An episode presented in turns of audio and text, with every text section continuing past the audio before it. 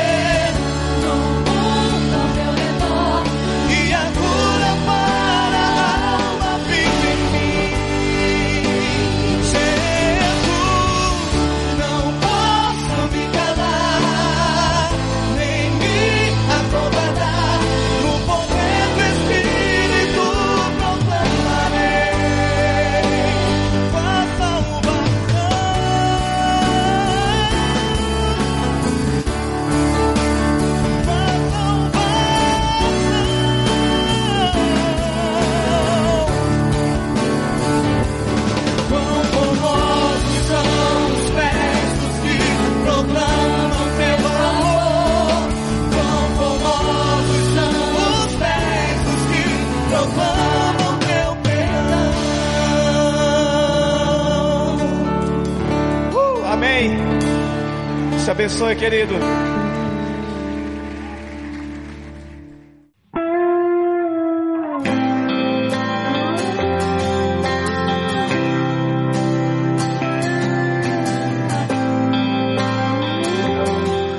Eu tenho o privilégio, nesse instante, de lhes apresentar o pastor Armando Bispo, jovem que eu conheci ainda lá em São Paulo, já apaixonado por Jesus, envolvido com a igreja local, fundando uma nova igreja. Esse jovem apaixonado foi para os Estados Unidos, se preparou, veio para Fortaleza, lugar em que nós trabalhamos juntos. Armando, esse ano está completando 30 anos de ministério à frente da Igreja Batista Central. Ele sonhou esse EPL, sonhou compartilhar com todos vocês, com a liderança do Norte e Nordeste, tudo aquilo que Deus estava fazendo aqui nessa comunidade. Armando é um visionário, um homem ético, íntegro, que tem uma família bonita, mas que acima de tudo, cada dia busca fazer-se tudo para com todos, para de alguma forma realmente ganhar alguns. Então ele tem levado essa igreja a envolvimentos de ministérios os mais diferentes possíveis, agora através dos grupos pequenos, mas sempre com um alvo de ver pessoas conhecendo e confessando Jesus como Senhor e Salvador. E agora com vocês, Armando Bispo. Oi, um bom dia na paz de Jesus. Eu não sabia dessa apresentação aí, não. Mas eu estou muito feliz e, obviamente, a gente fica comovido em pensar é, no que Deus está fazendo hoje aqui neste lugar. Esse lugar, ele fala muito da graça, do poder, das maravilhas de Deus, que decidiu operar em nós, primeiramente, e através de nós, é, nesta comunidade. Então, ver um EPL aqui nesse lugar é sonho grande. E eu quero louvar a Deus assim pela vida de cada um, por vocês terem aceitado o nosso convite, né, de estar aqui com a gente. Pessoas tão amadas, queridas. Pessoas que, alguns que vêm nos acompanhando já há anos, é, talvez se lembra do outro sítio que a gente tinha no primeiro evento que a gente fez, não era um evento para ensinar pastores e líderes, não era nada disso. Simplesmente um grupo de amigos lá do Rio Grande do Norte me pediam, rapaz, abre aí a casa para a gente entrar e ver o que é que está acontecendo aí, a gente quer compartilhar. Se eu não tenho nada, a gente não tem nada para oferecer aqui, a não ser ah, o que Deus está fazendo. Não temos lugar, eram umas tendas precárias, né? Um lugar assim bem realmente muito simples. Mas eles vieram e ao longo dos anos foram repetindo, né? O retorno e a gente foi expandindo um pouco mais. Mas hoje a gente tem o privilégio de ter vocês aqui. A gente já fez isso em outros lugares, em hotéis, no próprio condomínio Irapuru, que a gente chamava de céu. E este ano, talvez dado a temática que a gente vai trazer para vocês aqui, a nós tomamos uma decisão, vamos fazer lá no Pedras. É, nesse lugar que tem uma história de uma igreja que saiu de uma concentração e um ajuntamento lá no centro, lá na aldeota, lá no lugar mais confortável, mais próximo, para uma propriedade que tem uma história, porque isso aqui já foi um lugar de desmanche de cargas da BR-116, já foi um lugar onde bandidos se encontravam para traficar e talvez fazer vítimas aqui dentro. Esse lugar já foi um lugar rodeado por um assentamento super perigoso. Ainda é um dos bairros mais perigosos de Fortaleza, não este, mas o seu entorno maior. E Deus nos deu a visão de virmos para esse lugar, adquirimos essa propriedade que ela parece grande, mas maior do que o lugar geográfico. Na verdade, foi a coragem desta igreja de, num certo sentido, nos acompanhar até aqui. E não somente isso, mas também se colocar à disposição para ser agente de transformação neste entorno ao nosso redor. Onde os índices de violência, os índices de dengue, os índices é, sociais, culturais, todos esses índices que nos empurravam ou os empurravam para um estado de, de, de lamúria, né, de tristeza, de precariedade, de repente a gente começa a ver isso sendo mudado por uma comunidade que decidiu invadir a circunvizinhança, levando salvação, saneamento básico, salvação e construção, salvação e limpeza, salvação e ecologia, salvação e cura do corpo, da alma, salvação e, e políticas públicas implementadas na base do, do profetismo que entra nos gabinetes e não se identifica com partidos, mas fala em nome de Jesus e fala em nome daqueles que estão mais carentes até do que a própria igreja, do que até o próprio povo que entra aqui de carro e, e talvez vive uma realidade até mais diferente do que a nossa. Pouco a pouco a gente foi vendo esse entorno sendo mudado. Por isso, o nosso desejo de trazer vocês aqui. Eu quero reconhecer e pedir que vocês sejam assim misericordiosos com as, a precariedade, num certo sentido, do local. Nós não temos um ar condicionado, só se Deus soprar de vez em quando, né? Então, é, o calorzinho, o lugar, é, talvez as instalações e as acomodações que a gente propiciou a alguns, é, não é a melhor possível, não tem a categoria de um hotel, mas era muito importante que nós falássemos dessa temática nesse contexto em que nós estamos aqui. É, não só pela simplicidade do lugar, mas pela oportunidade de vocês perceberem que é, a igreja é mais do que um lugar geográfico. E nós teremos oportunidade de é, ver e ouvir acerca disso. Outra coisa importante é que ao longo dos anos a gente também é, assumiu, num certo sentido, uh, o papel de, de, de, de, proclamar, de falar dos exemplos e das experiências que Deus estava, num certo sentido, nos oportunizando aqui na comunidade, para os irmãos que vinham ou vêm de outras comunidades. Desta vez, nós decidimos que nós iríamos trazer pessoas que vocês, através dos folhetos, da própria internet, já estão tomando conhecimento de homens e mulheres de Deus que estarão aqui com a gente compartilhando experiências das quais nós nos tornaremos os alunos, os aprendizes, como a igreja, como a Igreja Batista Central de Fortaleza. Então, eu estou na incumbência de, como anfitrião, abrir esse momento, dar talvez um tom é, de embasamento, não só bíblico doutrinário daquilo que a gente está propondo, mas também um embasamento da visão que nós temos em relação à proposta desse tema, mas o melhor estará por vir nas plenárias, nos seminários, nos painéis, tudo que a gente vai experimentar aqui. E talvez a gente já viu um, uma amostrazinha disso na abertura da nossa programação com o Diamanso, que encarna muito disso que nós estamos querendo que vocês é, entendam e compreendam. A minha oração nessa manhã é que o Espírito de Deus use esse momento que vocês passarão aqui com a gente, ou estes momentos, como uma oportunidade de, de, de como se estivéssemos num cenáculo para ouvir a voz do Cristo ressurreto, dizendo, é, é me dado todo o poder nos céus e na terra. Então, vão. Ou então, é, reúnam-se aqui temporariamente, até que do alto vocês sejam revestidos de poder. Mas vão, vão, saiam das quatro paredes. Então é, é, é tudo isso que a gente gostaria de partilhar com vocês nesses dias. Então, estou muito feliz com esta oportunidade. Vamos orar e vamos começar nosso tempo aqui, ou continuar nosso tempo juntos. Deus, mais uma vez, louvamos o teu nome pela presença poderosa do teu Espírito aqui nesse lugar. Essa propriedade não é a igreja, é onde a igreja se reúne temporariamente.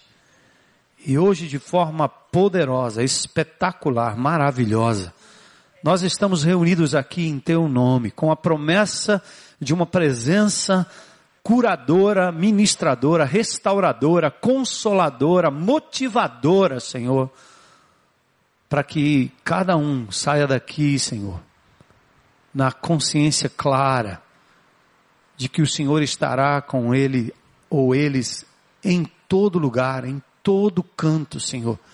Em que os pés, as mãos, os, os ombros, a boca, os olhos, os ouvidos forem proclamando o amor de Jesus de forma concreta e clara, Senhor. Portanto, em nome de Jesus, faz essa obra em nós, Senhor. Talvez muitos aqui estão já cansados com a sobrecarga, Senhor, ministerial da vida, adoecidos talvez pela luta, pela batalha. Eu peço também em nome de Jesus que haja refrigério, haja restauração, haja um tempo também de descanso gostoso na tua presença, de renovação, Senhor. Tu sabes realmente o que se passa na vida de cada um aqui. Então nós só te pedimos, age poderosamente em nós e através de nós, pois o fazemos em nome de Jesus. Amém. Amém. Tudo para com todos. Ah, é interessante que a nossa, primeiro uma introdução que talvez seja uma base mais filosófica daquilo que a gente está fazendo aqui. Ah, ao longo dos últimos anos a gente vem falando sobre o redesenhar da igreja. Sobre essa ideia da busca da simplicidade, do desmonte das estruturas que nos enquadram enquanto igreja a um ambiente. E parece que a nossa herança eclesiológica não consegue conceber nada além do prédio, do templo, da torre, que tem sido, não por dolo, mas talvez por imitação pura,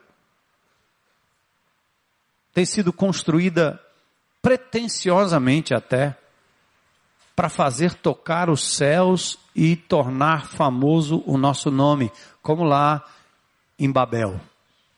Nossos prédios, nossas estruturas, nossas escolas, tudo que nós temos parece ser uma tentativa eclesiástica de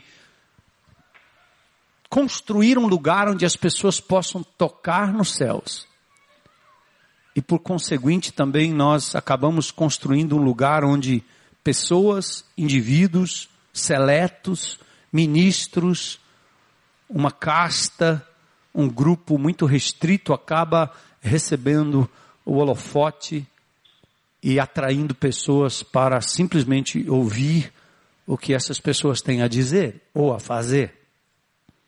Nesse caso, a igreja ou nós nos tornamos um ponto de atração para os de fora.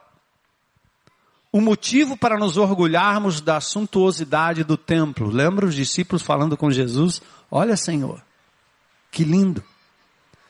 Talvez o lugar onde o ide virou vinde. Onde nós convidamos as pessoas para virem e estarem.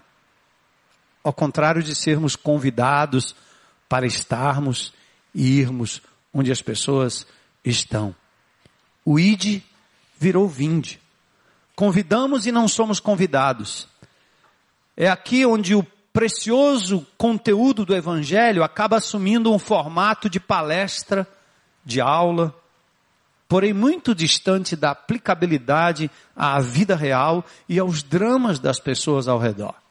E pouco a pouco a gente vai perdendo o contato e o trato, tentando vender água pura de forma sofisticada, regrada e de quase nenhum acesso. Forma e formalismo, culto e liturgia, autoridades e ícones da religião ensejam a interna e satisfatória manipulação da fé. Que exclui os reais necessitados. A exemplo daquele paralítico que estava tão longe, tão distante daquela casa onde Jesus estava, para chegar até ele só abrindo um buraco no telhado. E ainda dentro dos nossos cultos, por imitação ou por visão, por objetivo pessoal, nós atraímos uma clientela de milagres seletos. Venham, porque o milagre vai acontecer ali, aqui. E aí damos a eles os placebos psicológicos misturados ou em nome da fé, com textos bíblicos pendurados. E na verdade, eles se tornam às vezes alunos de um doutrinamento estéril e não relacional. É só aula. É só palestra. Interessante, né? O que nós fizemos com o Evangelho de Jesus como nós enclausuramos o poder do Evangelho de Jesus. Agora, essa tensão não é nova. Essa tensão foi vivida logo depois de termos recebido do Senhor, ressurreto, a promessa de poder para ir. E poder para traduzir e aplicar a mensagem restauradora a todas as tribos, línguas, raças e nações. É, a gente conhece o discurso. Jerusalém, Judéia, Samaria e até os confins da terra. Lindo. Ainda leva ou traz consigo uma conotação missionária que justifica enviar alguns para a guerra e a luta enquanto nós ficamos aquartelados ou muito bem assentados nos templos. Jerusalém, Judéia, Samaria, até os confins da terra, na verdade, demarcava o campo de ação, até então lacrado nos ritos judaicos. Deus disse a Abraão, são todas as famílias da terra, mas parece-me que, com o passar do tempo, só as famílias dos judeus, presas no templo.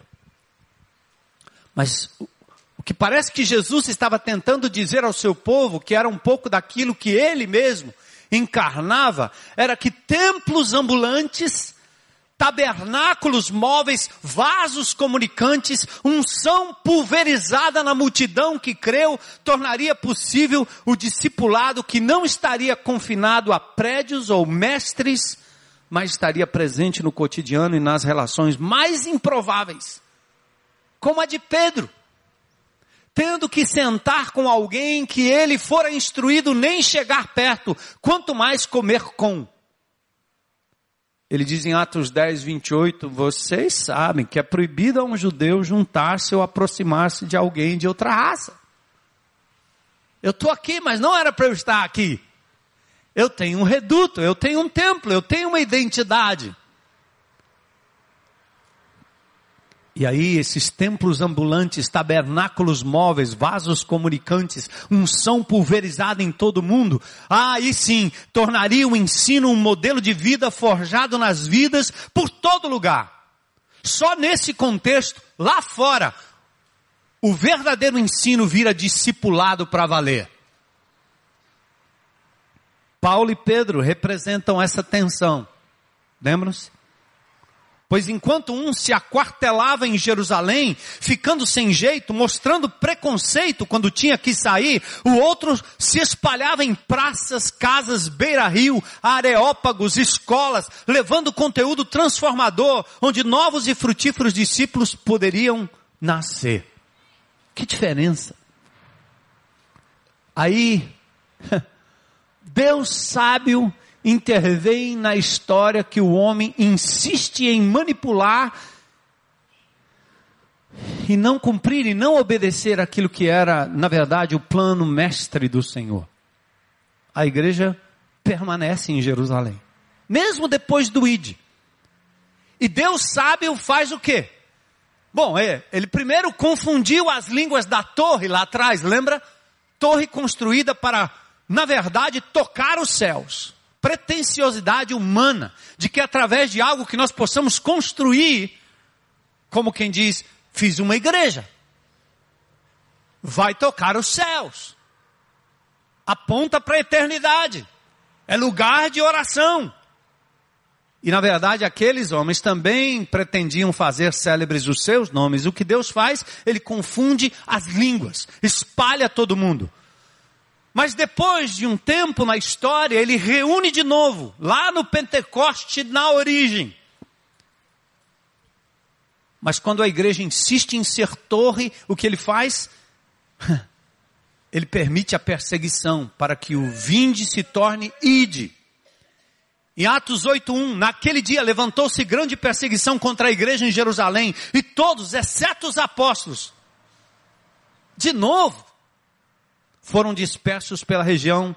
Que região? Judéia, Samaria. Vai! O puro e genuíno evangelho se espalharia como um precioso líquido sobre vasilhas de todos os tamanhos, de todas as formas, de todas as cores. Vasos ambulantes e comunicantes, plenos da transbordante graça, para de graça espalhar o conteúdo da água viva do amor. Esse era o plano de Deus.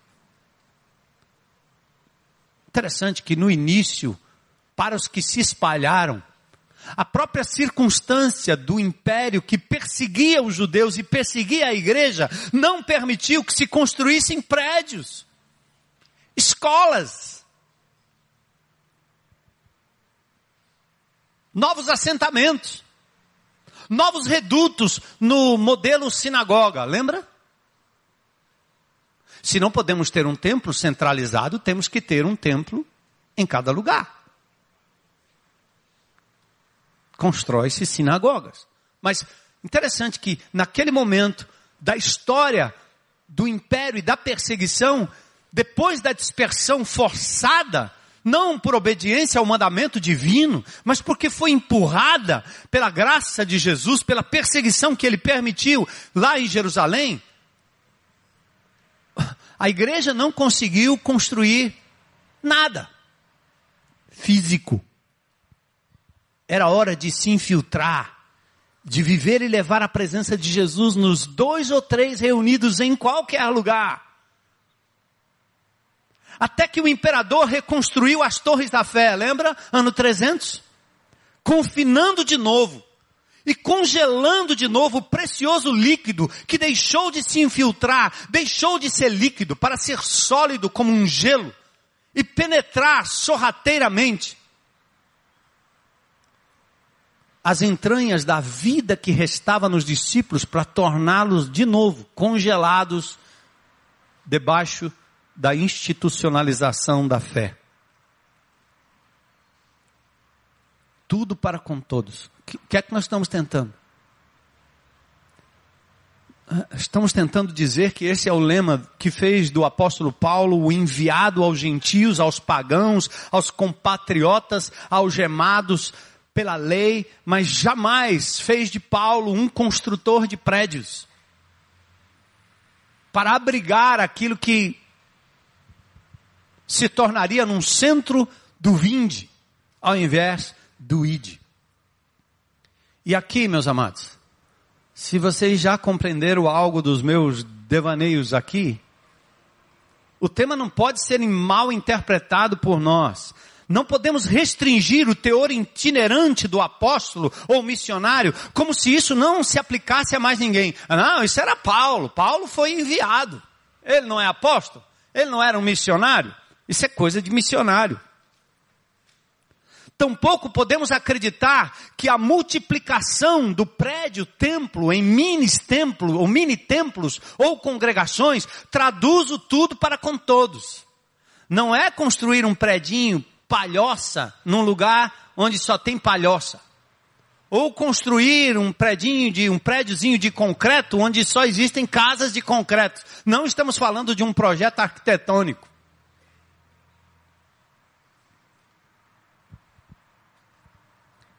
Pois seria como levar todo o preconceito e separatismo de Pedro aos confins da terra. De novo.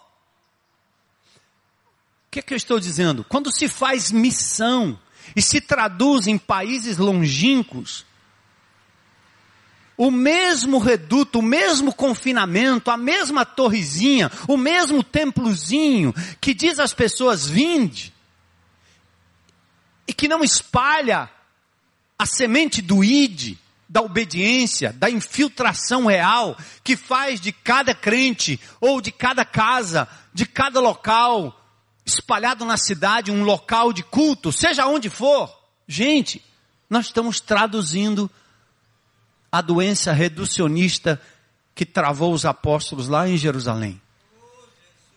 Tudo para com todos. é o lema de Paulo.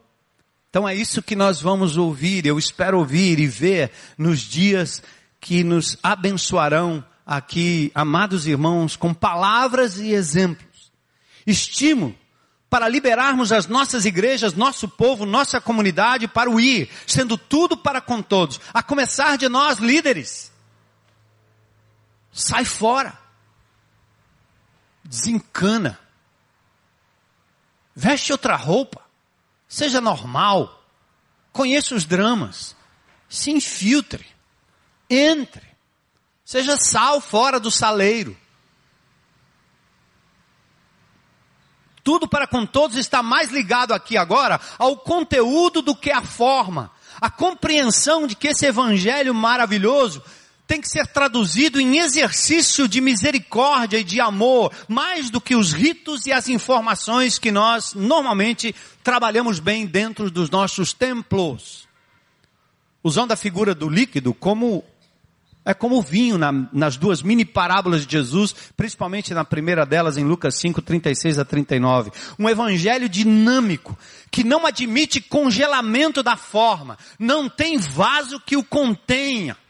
Porque o conteúdo do vinho é dinâmico, vai arrebentar, vai desperdiçar, você vai jogar fora o líquido precioso, enquanto as pessoas morrem de sede lá fora, enquanto você tentar mantê-lo numa forma denominacional, eclesiástica, institucional e principalmente arquitetônica. A minha igreja, o meu templo, o meu prédio, com o meu nome, com o nosso nome. Nós precisamos de fluidez para o conteúdo, imutável, imutável. O conteúdo é imutável, não tenha medo. Tudo para com todos significa manter a essência, mas a capacidade também de se adaptar a toda e qualquer forma para nela se infiltrar, permanecer e dela fluir de novo no infinito transbordar da vida que gera vida, como nos vasos comunicantes. Assim é a água. Assume a forma que for possível, sem jamais perder a sua essência. Não tenha medo, não tenha medo, não tenha medo. E aí, vamos para o capítulo 9, então, o texto em si, caminho para a gente só observar a justificativa bíblica do texto em voga. O núcleo do texto de 1 Coríntios 9, nos versos 19 a 23, Paulo diz assim: Porque, embora sendo livre de todos, fiz-me escravo de todos para ganhar o maior número possível de pessoas. Tornei-me judeu para os judeus, a fim de ganhar os judeus. Para os que estão debaixo da lei, tornei-me como se estivesse sujeito à lei, embora eu mesmo não esteja debaixo da lei, a fim de ganhar os que estão debaixo da lei. Para os que estão sem lei, tornei-me como sem lei. Embora não seja livre da lei de Deus, mas sim estando sob a lei de Cristo. Mas fiz isso a fim de ganhar os que não têm lei. Para com os fracos, tornei-me fraco. Para ganhar os fracos, Tornei-me tudo para com todos, para de alguma forma salvar alguns. Faço tudo isso por causa do Evangelho, para ser co-participante dele. Qual o objetivo do apóstolo Paulo? Três coisas que eu quero destacar. O objetivo de Paulo aqui, a estratégia do apóstolo Paulo, e por fim, a motivação. Primeiro, qual é o objetivo de Paulo em dizer que ele se torna tudo para com todos, que ele é capaz de se adaptar, que ele é capaz de se amoldar a determinadas situações, a arriscar, tomar a forma de. Primeiro verso 19 é ganhar o maior número possível de pessoas. Paulo tinha essa, essa coisa interior, esse objetivo claro, a urgência por obediência. Ide de todas as nações. Todas as nações.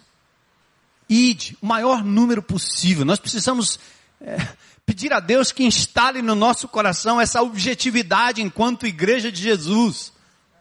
Que a gente pense que nós precisamos correr atrás do maior número possível de pessoas. Não tem a ver com acúmulo de gente debaixo do mesmo teto. Tem a ver com a necessidade de resgatarmos o maior número de pessoas do caminho para o inferno. Diamanso disse muito bem, está correto. Este é o ano aceitável. Mas nós sabemos que a ira de Deus, o dia do Senhor, também está por vir. Então nós temos que resgatar o maior número possível de pessoas. Isso tem que estar no nosso coração, no nosso DNA. Mas enquanto nós estamos instalados na nossa igreja, na nossa organização, no nosso estatuto, recebendo o nosso salário, fazendo aquilo que é normal, que é, né? E você fica ali, pronto, acabou. E isso é o que basta. O que interessa é eu manter a igreja como se manter o prédio fosse o nosso único alvo, único objetivo. Manutenção das coisas. Então, ganhar o maior, maior número possível. Verso 22, salvar alguns. E a terceira coisa é ser co-participante dos benefícios do Evangelho. Verso 19, né? Ganhar o maior número possível. A paixão de Paulo pelos perdidos, judeus e gentios, fica clara na revelação do seu objetivo. Ele diz, eu sou o devedor. No verso 16, ele diz, sobre mim pesa essa obrigação. Ai de mim se eu não pregar. Verso 17 ele diz: Se eu sou constrangido, então é a responsabilidade de dispenseiro que me foi confiada. Tem gente precisando de água, morrendo de sede no sertão, e você está com um açude nas suas mãos, uma fonte nas suas mãos, os carros pipas preparados, e você está esperando que as pessoas venham até onde você está. Elas não chegarão aqui. Elas não irão até onde você está instalado dominicalmente. Alguns chegarão. Alguns serão trazidos, talvez, nos braços de amados irmãos e queridos. Mas mais do que isso, é preciso levar água onde eles estão. Paulo diz salvar alguns, verso 22. E aí, de novo, eu retomo. Salvar de quê? Salvar de quê? Da iminente manifestação da ira de Deus, do inferno, que amigos, familiares, parentes, vizinhos, políticos, garis, jovens, adolescentes, usuários de crack ou não, prostitutas, gente de bem, gente do mal, todos eles estão caminhando em direção ao inferno. Mas nosso evangelho parece que tornou o templo e o nosso lugar de culto um lugar onde a gente faz cócegas nas feridas do povo.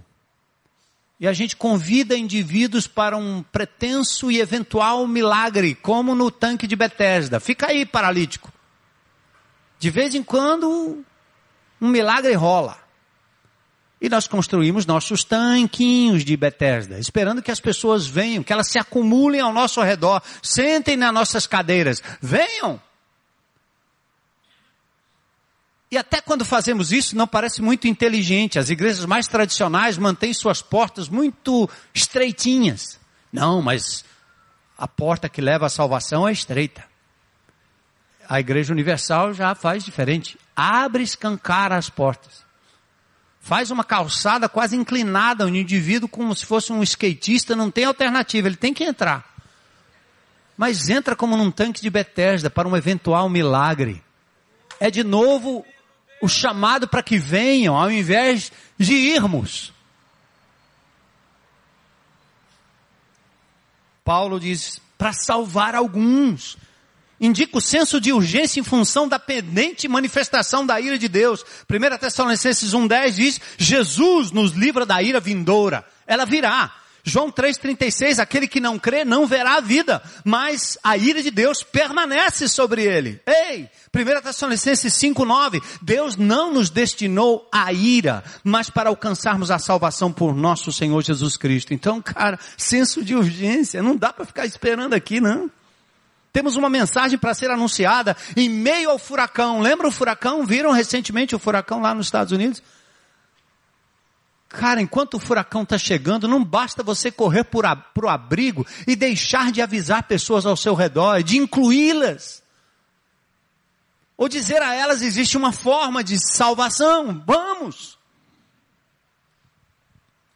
Cristo é o infinito e seguro abrigo, não basta correr para dentro, é preciso sair, gritar, apontar o caminho, se importar, incluir o maior número possível. Deus vai agir em ira enquanto nos incumbe de distribuir misericórdia. Bora, gente. Você crê nisso? Amém. E Paulo ainda diz, outro objetivo é ser coparticipante do evangelho. Esse verso 23, Paulo é meio ousado e às vezes até é meio assim, é estranho, né? É, como ele às vezes foge um pouco do padrão. Quando eu leio isso, parece que Paulo está colocando a sua salvação em jogo, como se a indiferença para os que estão perdidos fosse a indicação da sua própria perdição. Porque só alguém salvo pela graça e consciente da graça sai para fora em busca dos que estão vivendo a desgraça de não ter a graça. Mas quem está dentro, indiferente, não percebendo, não se importando, não saindo, é como se não tivesse a graça. Mas talvez a religiosidade lacrada no templo, no culto na escola.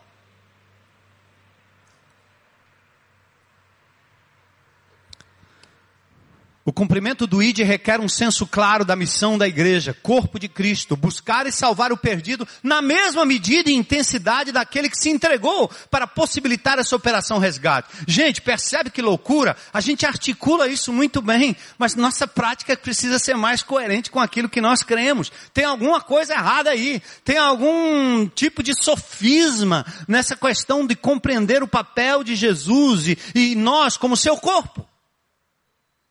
O Espírito do Senhor está sobre mim, Isaías 61. O Espírito do Senhor estava sobre ele e ele disse, sou eu. O Espírito do Senhor continua sobre ele, à direita do Pai em majestade, mas ele deixou agora o seu corpo para cumprir todos aqueles mandamentos, aqueles verbos de resgate que está lá em Isaías 61. Agora é nossa vez. Os cânticos falaram disso. Quero ser boca, onde eu tocar, onde eu for, eu quero ser ombro. Isso não acontece numa grande congregação, isso não acontece num ajuntamento. Se você quer ter uma tenda, um lugar, um abrigo, um prédio, seja o que for, que seja, para que aqueles que foram, aqueles que tocaram, aqueles que viveram o evangelho puro e verdadeiro, que proporcionaram transformações, possam ter aqui, num lugar de ajuntamento ou em qualquer lugar, um tempo de celebração dos frutos obtidos lá fora, não aqui dentro não ali dentro. Mas nós temos que mudar a nossa constituição e compreender esse tudo para com todos. Jesus fez isso. E ele disse: Assim como o Pai me enviou, saí do meu conforto, saí da minha glória, vim para este mundo, não me estabeleci em templo algum, Jesus não se identificou com nada institucionalizado, por que, é que nós estamos vendo os desigrejados aí se levantando, os emergentes se levantando, e a gente fica aí com, com, com essa, ah, que coisa, os caras estão dizendo isso, fazendo isso, estão abandonando, o que, que eles estão abandonando? Eles não estão abandonando a missão, eles estão abandonando o que nós fizemos da missão. Eles estão abandonando aquilo que a igreja tem se tornado, não aquilo que ela é, infelizmente. Então a grande verdade é que nós somos os grandes culpados das decepções. Porque nenhum ser humano de verdade tocado pelo Espírito vai abandonar um gesto de misericórdia, de amor e de carinho que é exercido lá fora em prol do carente, por quem Jesus morreu, seja rico, seja pobre. Mas ele rejeita essa manipulação gélida estéreo, essa manipulação do saber bíblico, da escola bíblica, da revistinha, do mestre, do ungido, do indivíduo que tem em si o poder e que todos levam pessoas a ele, ao invés de serem eles os agentes de transformação. Liderança significa sim ter conhecimento, ter unção, mas unção, unção para multiplicação. Unção para ser capaz de instilar na mente e no coração de toda a comunidade aquilo que está no seu coração. Vão, porque eu estou indo.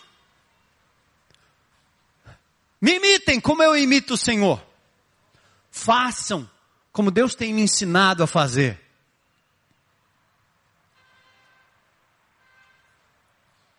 Parece óbvio, né?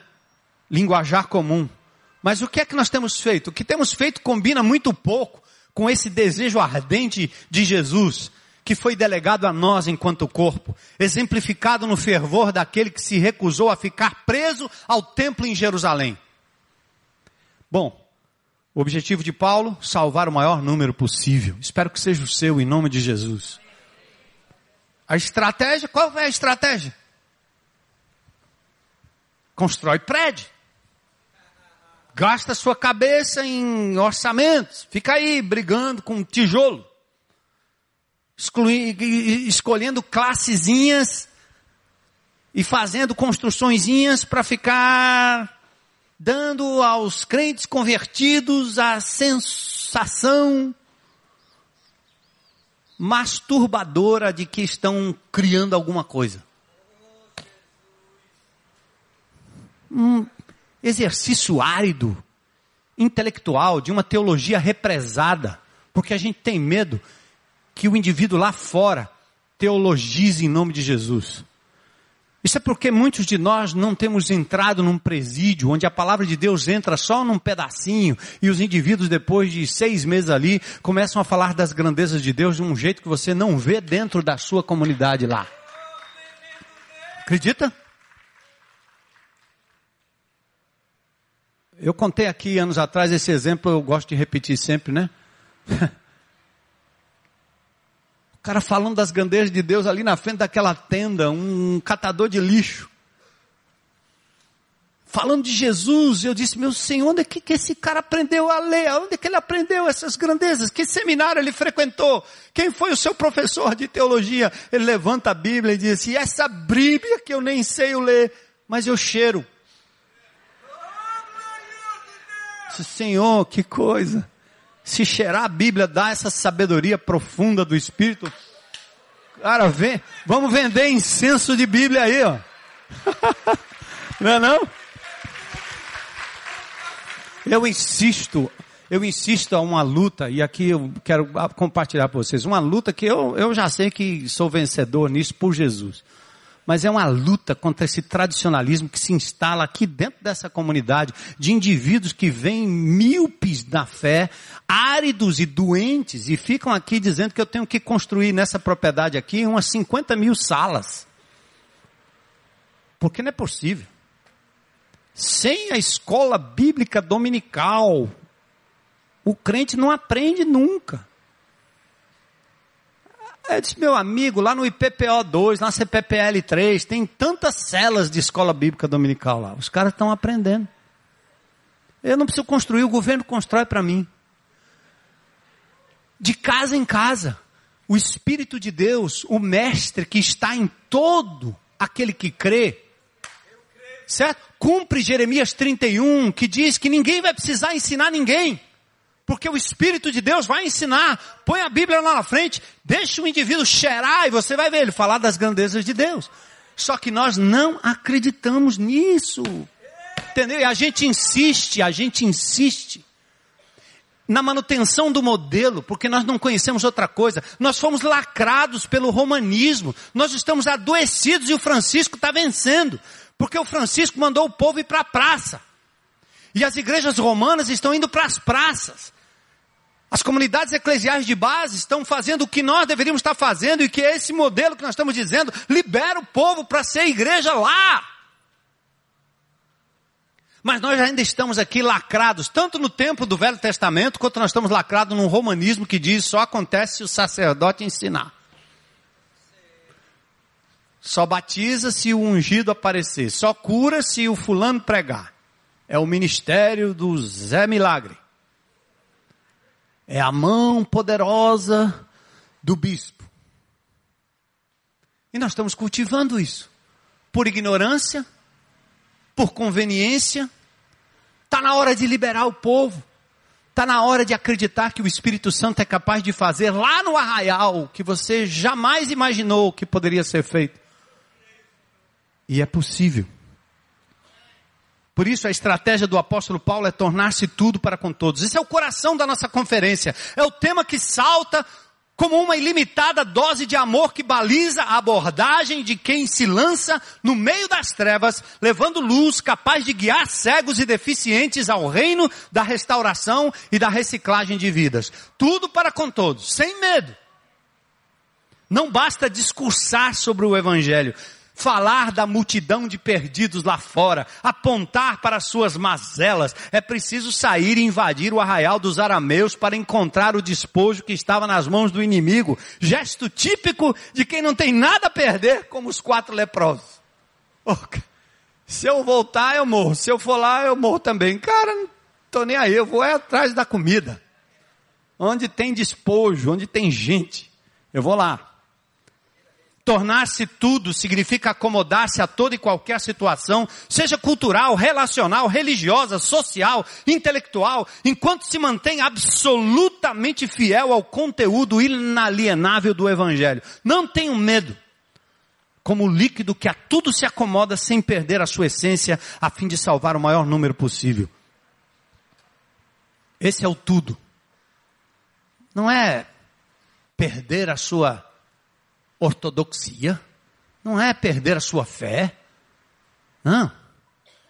É, é andar nos, nos limites. Mas você confia ou não confia na ação do Espírito?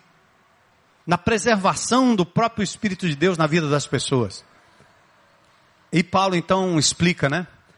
Eu abri mão da minha liberdade para servir as pessoas. Verso 19: Embora seja livre de todos, me fiz escravo de todos. Sendo livre para fazer qualquer coisa, eu abro mão até da liberdade para me submeter e servir o outro numa demonstração prática de amor que se envolve sem perder a essência. Senta na mesa, fala da cerveja. Cerveja é sede.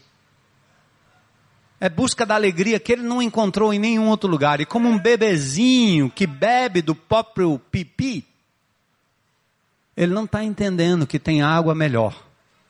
E você precisa ir lá e não criticar a água que ele está bebendo, mas entender que a sede pelo crack, a sede pela droga, a sede pela cerveja, a sede pelas amizades, a sede pela loucura, a sede pela banalização, a sede por sexo, a sede pela pornografia, pela pedofilia, a sede pelo matar, roubar, tudo isso aí, toda essa sede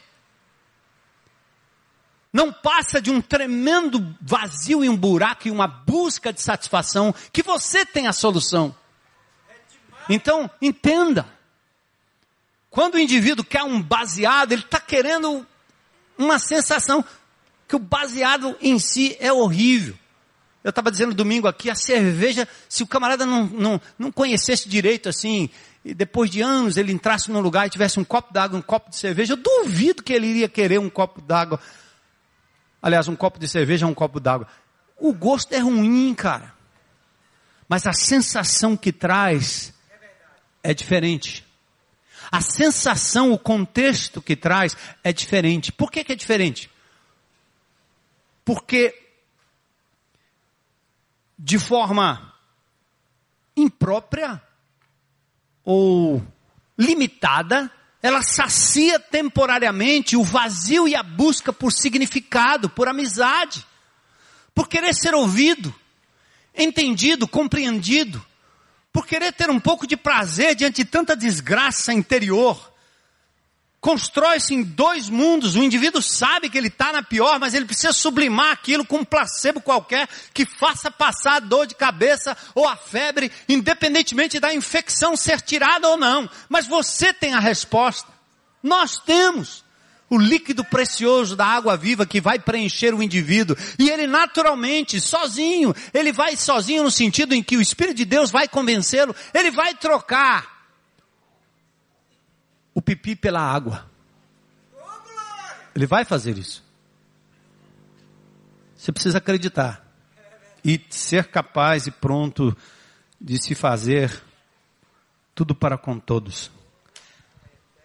É liberdade que me faz ver como o outro vê. Quando eu penso aqui, tornei-me judeu para os judeus, a fim de ganhar os judeus que estão debaixo da lei, tornei como se estivesse debaixo da lei. Para mim indica o apóstolo Paulo, a capacidade do apóstolo Paulo de ver o mundo como o outro vê. Paulo, mesmo liberto das obrigações impostas aos judeus pela lei ou pela tradição, ele não achava comprometedor, por exemplo, circuncidar Timóteo em Listra. conforme Atos 16, 3. Ou até participar de rituais judaicos para ganhá-los para Cristo. Bora lá! Vamos! Paulo não tem dificuldades em se identificar com gentios pagãos, sem a revelação divina, sem lei, mesmo estando ele, Paulo, sobre a lei de Cristo. Mas afinal, a lei de Cristo é o quê? É a lei do amor. Essência maior e mais nobre da nossa missão. Ame ao Senhor Deus. Ame o seu irmão. E ame o perdido, proclamando a salvação em Cristo Jesus. A lei de Cristo também é em Gálatas, presta atenção, é levar as cargas uns dos outros. Então vamos parar de discursar sobre amor e vamos praticar o amor que leva a carga uns dos outros. Sara cura. Louva a Deus. Oferece o ombro aborda não com a censura de quem tem regras para que o líquido seja bebido, mas de quem abraça o sedento, sedento, joga água lá dentro e espera a manifestação do poder de Deus, que não é seu.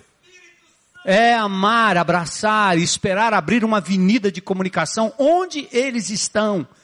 É o ID.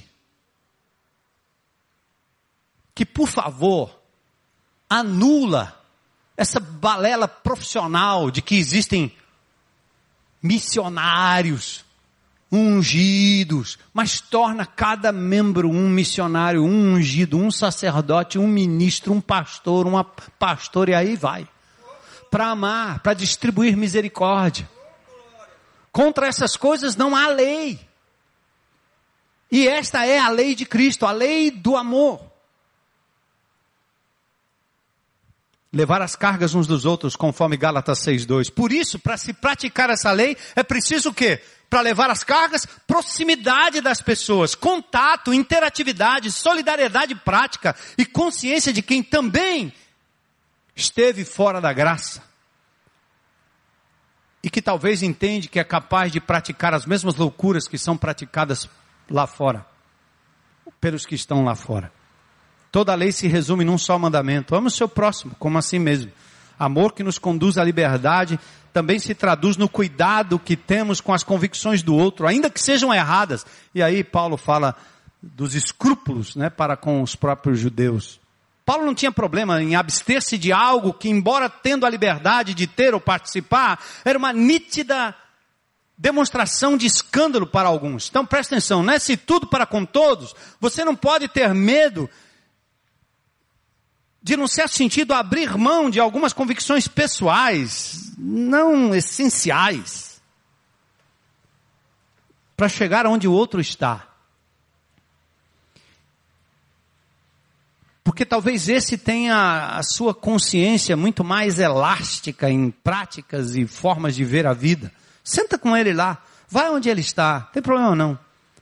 Mas ao mesmo tempo, tendo liberdade de fazer tudo, você é capaz também de se restringir para alcançar aquele cuja mente diz: essa carne é sacrificada aos ídolos, eu não posso comer.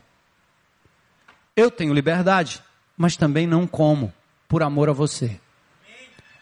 É uma acomodação que restringe, mas também é uma acomodação que se abre, com o intuito de alcançar o maior número possível. Bom, qual era a motivação de Paulo, afinal? O Evangelho, só isso, verso 23 a preciosidade do Evangelho encarnado na pessoa, obra e palavra de Jesus. Motivo que levou Paulo a assumir o risco da liberdade e suas implicações na busca pelo perdido. Sua motivação é forte, consistente e corajosa. É pelo Evangelho de Jesus. É isso que me move. Então, amados, eu encerro dizendo que nós, nós vamos ouvir, nós vamos aprender, nós vamos trocar ideias e experiências sobre isso. Vamos aprender como. Como podemos levar a igreja para fora do arraial? Ao encontro de Deus e ao encontro dos que dele precisam. Então, resumindo, o objetivo de Paulo, ganhar o maior número possível. A estratégia dele, tornar-se tudo para com todos. A motivação, o puro e simples Evangelho de Jesus. Gente, é preciso coragem. Quando você lê os reis, os reis bons foram aqueles que foram capazes de destruir ícones, totens. Certo? É, todo final de EPL a gente dá uma lembrancinha para você levar e dizer, ah, lembrei do EPL. Dessa vez nós vamos dar uma dinamite. Uma simulação de dinamite. Eu estou brincando, mas eu estou dizendo para você, presta atenção o que é que na sua vida, o que é que na prática da sua igreja tem lhe tirado tempo, tem sido parasita. E tem feito você gastar tanto. Eu ando às vezes por aí pelo Brasil, por misericórdia de Deus, me encontrando com lideranças, que eu vejo esses homens se desgastando para manutenção limpeza, construção de um reduto onde o ID não funciona, onde as coisas ficam restritas demais. Então eu, eu, eu não estou aqui tentando me contradizer para dizer, aham, isso aqui. Eu, eu gosto do formato, porque é assim mesmo um lugar de restauração, um canto onde prefeito, o cara da regional, a polícia vem aqui, faz reunião, se junta, médico, advogado, seja lá o que for, grafiteiro. Os caras entram aqui, saem. É só uma propriedade. Isso não é a igreja. A igreja está por aí. E domingo ela vem para cá. Aí a gente celebra, a gente vê os frutos sendo trazidos, trazidos assim nas, nas mãos e nos braços de quem foi lá. E toda vez que a igreja vem, a gente empurra para fora. É lá! É lá! Sai!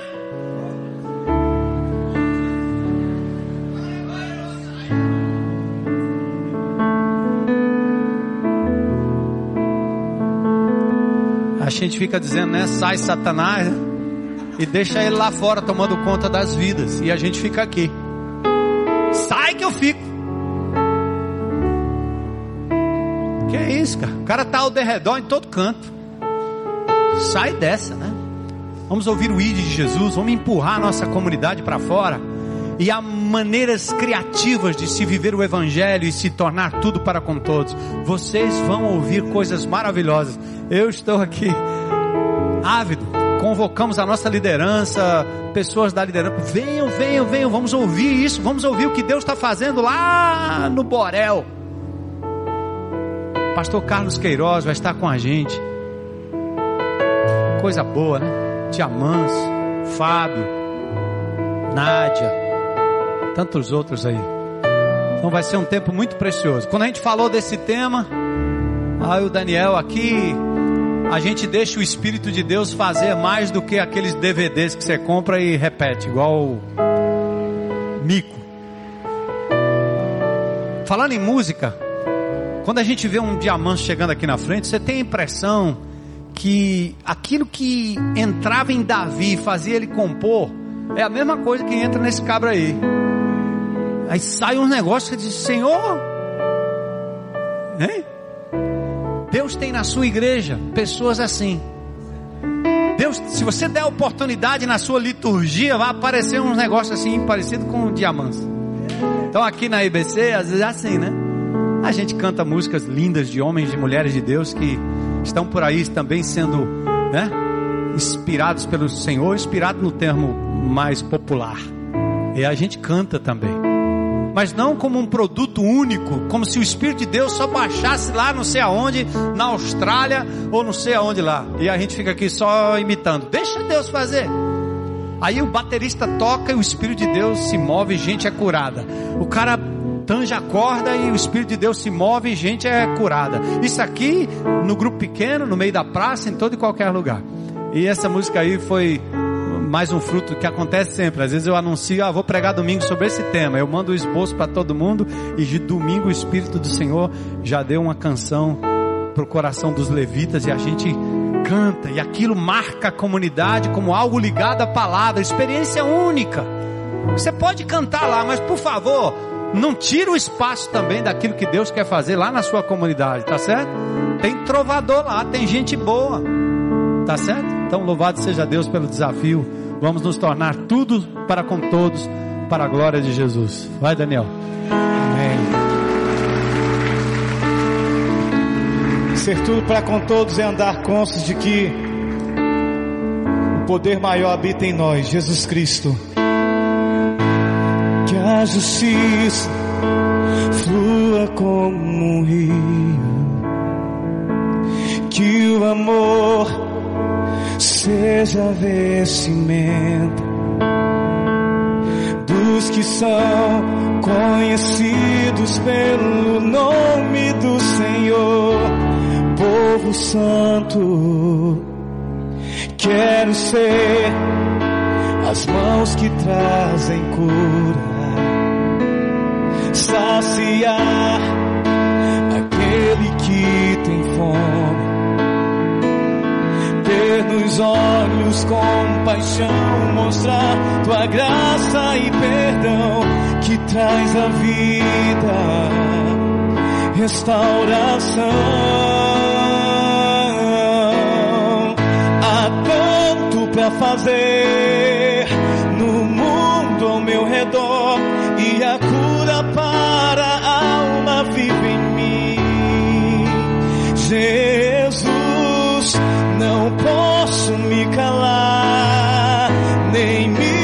acovardar. No poder do Espírito proclamarei tua salvação.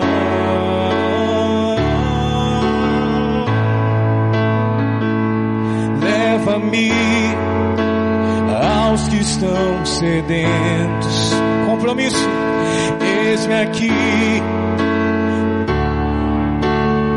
És oleiro, Senhor. Oleiro, eu o barro pronto estou para ser moldado. Eis-me aqui. Usa-me. Há tanto para fazer.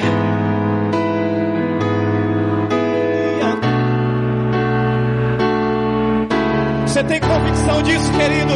Jesus,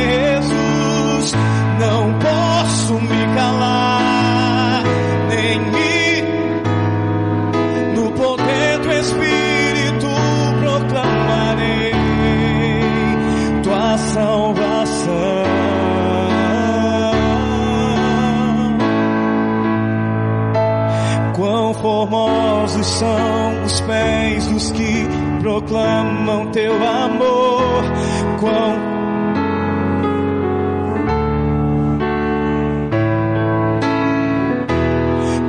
formosos são os pés dos que proclamam teu amor. Quão formosos são os pés dos que proclamam teu perdão.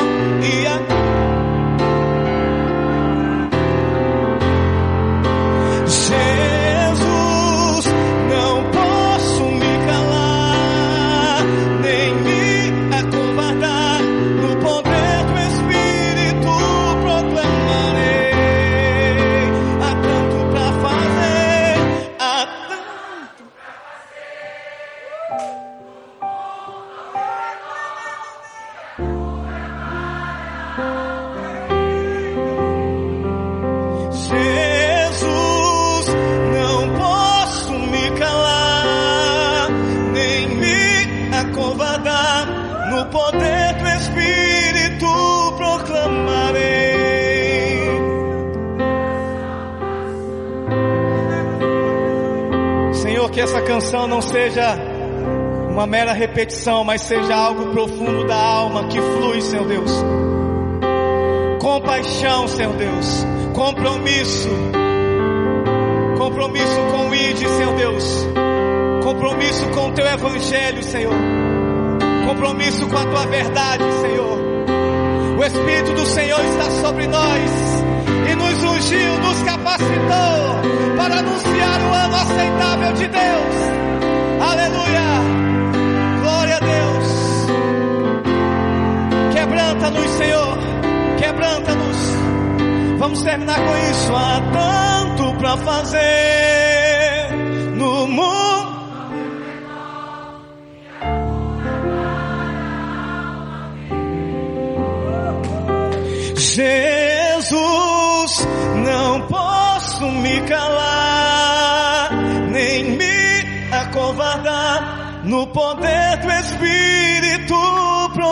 Proclamarei tua salvação.